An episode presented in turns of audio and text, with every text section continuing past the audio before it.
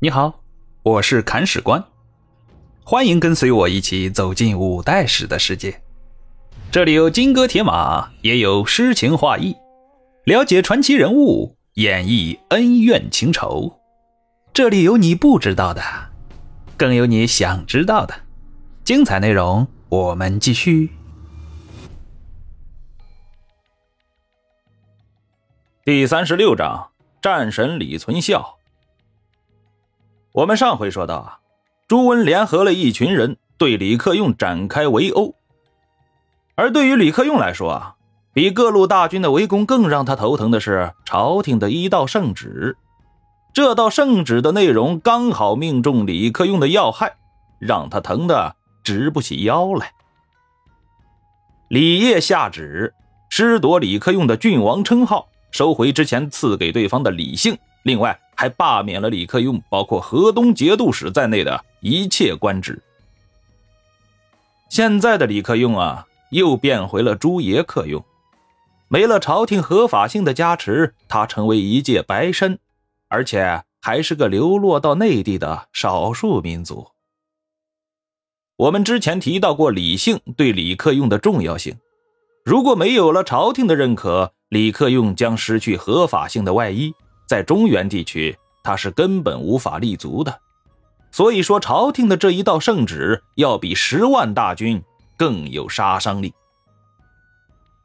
现在的李克用陷入了政治和军事的双重危机，而朝廷的主力征讨大军现在已经开拔了。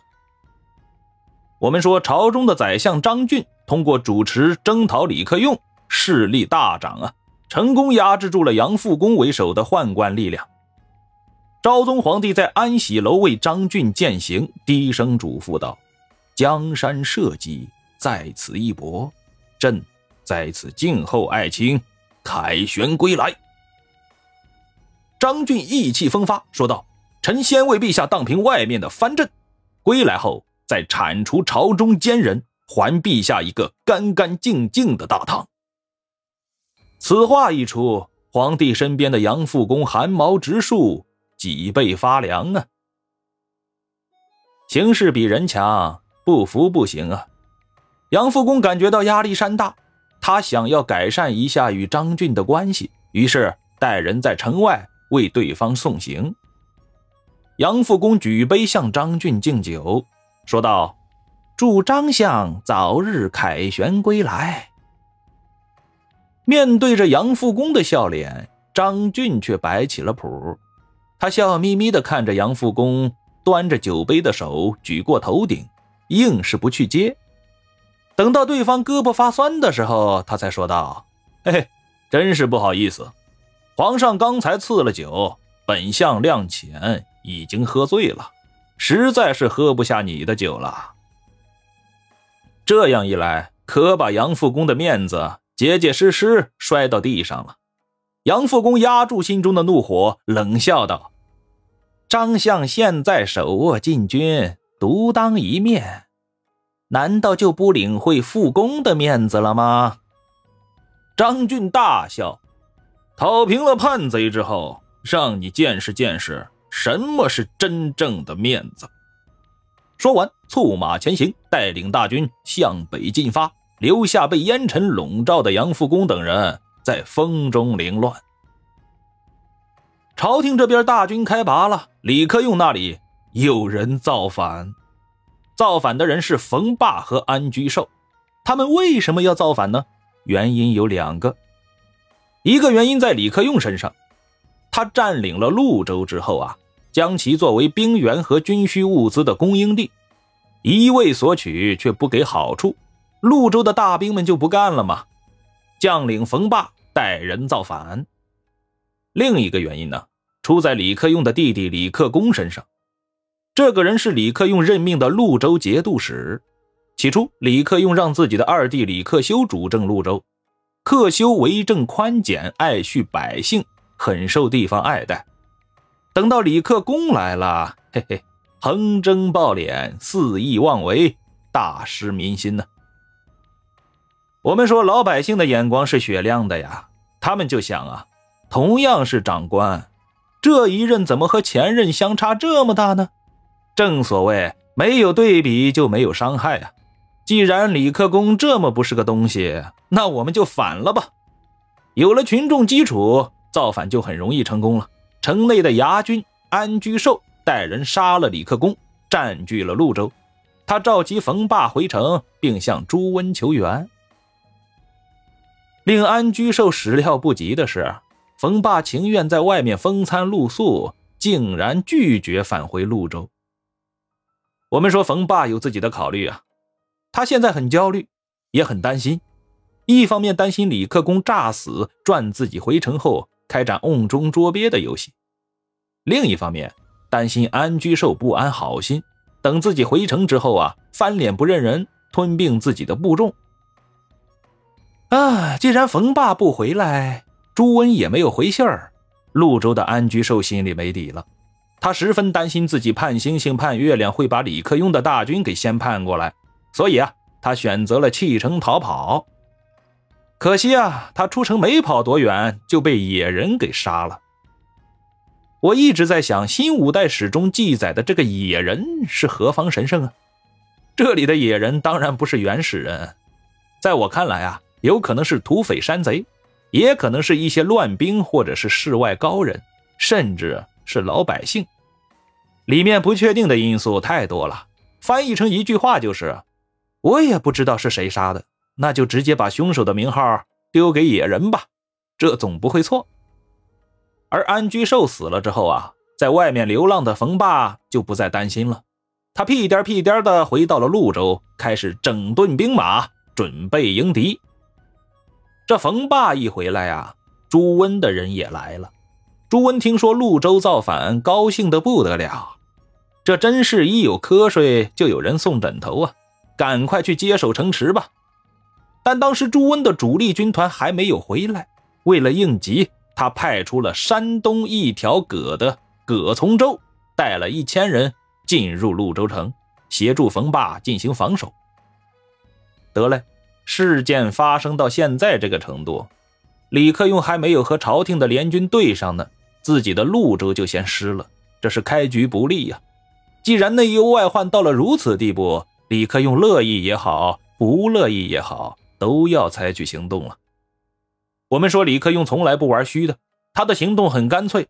既然有人要打仗，那就好好陪着对方打呗，打到对方哭爹喊娘不想打为止。为此啊，李克用派出了自己的头号战将李存孝。我们说李存孝是个什么人呢？这样说吧，他在五代十国中的地位相当于三国中的吕布，楚汉战争中的项羽。在打仗方面，那是厉害的不要不要的。江湖上一直流传着这样一句话：“将不过李，王不过霸。”这里的“王”啊，指的就是楚霸王项羽，而里面的“将”指的就是李存孝。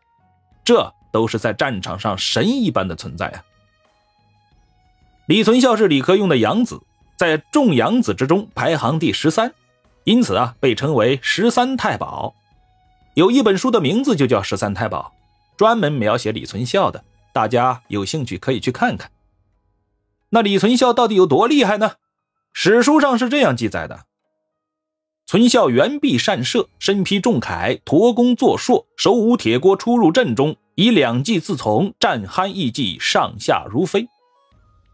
这就是说呀，李存孝手臂很长，擅长射箭，不仅射艺无双，战绩也十分了得。擅长使用铁锅和槊，这两样兵器有讲究啊。铁锅是盾兵器，适合群战；槊是长兵器，适合单挑。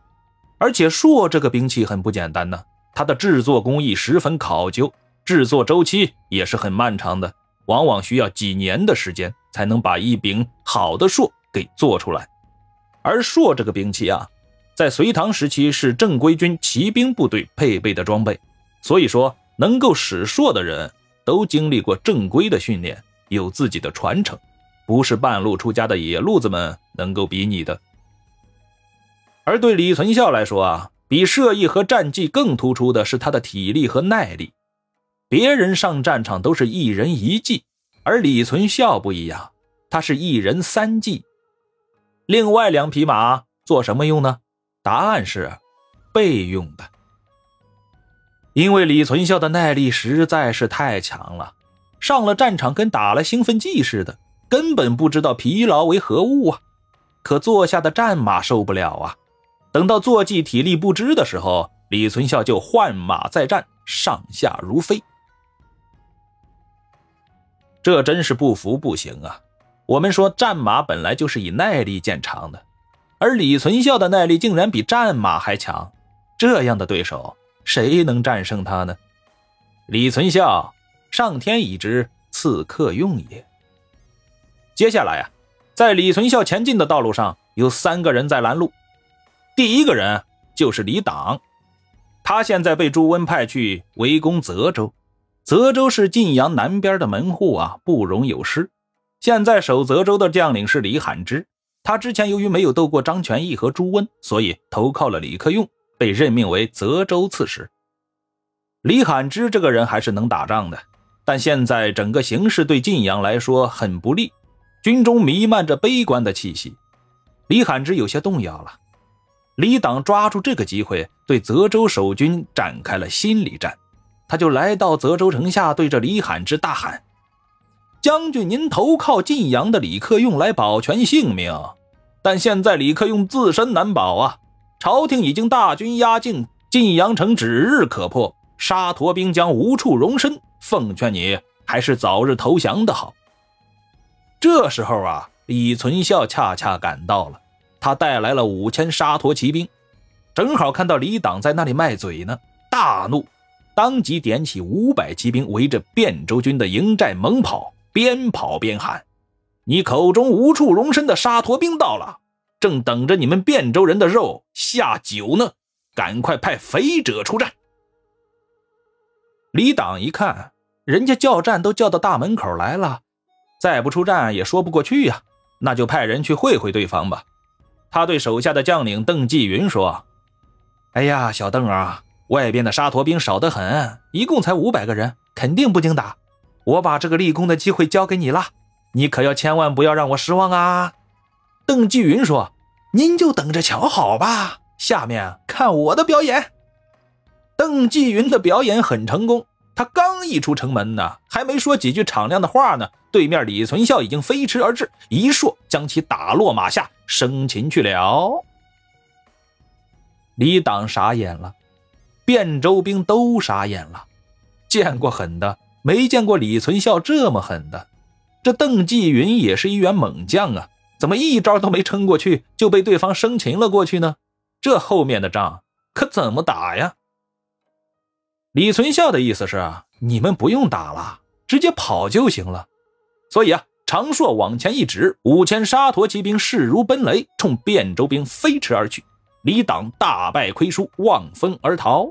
李存孝一直追到马牢关才回来，沿途杀伤无数，解决掉了李党。接下来该拿潞州城的葛从周练练手了。在解决掉葛从周之前，李存孝搂草打兔子，顺道擒获了一个人。这个人就是朝廷新任命的昭义节度使孙奎。欲知后事如何，且听下回分解。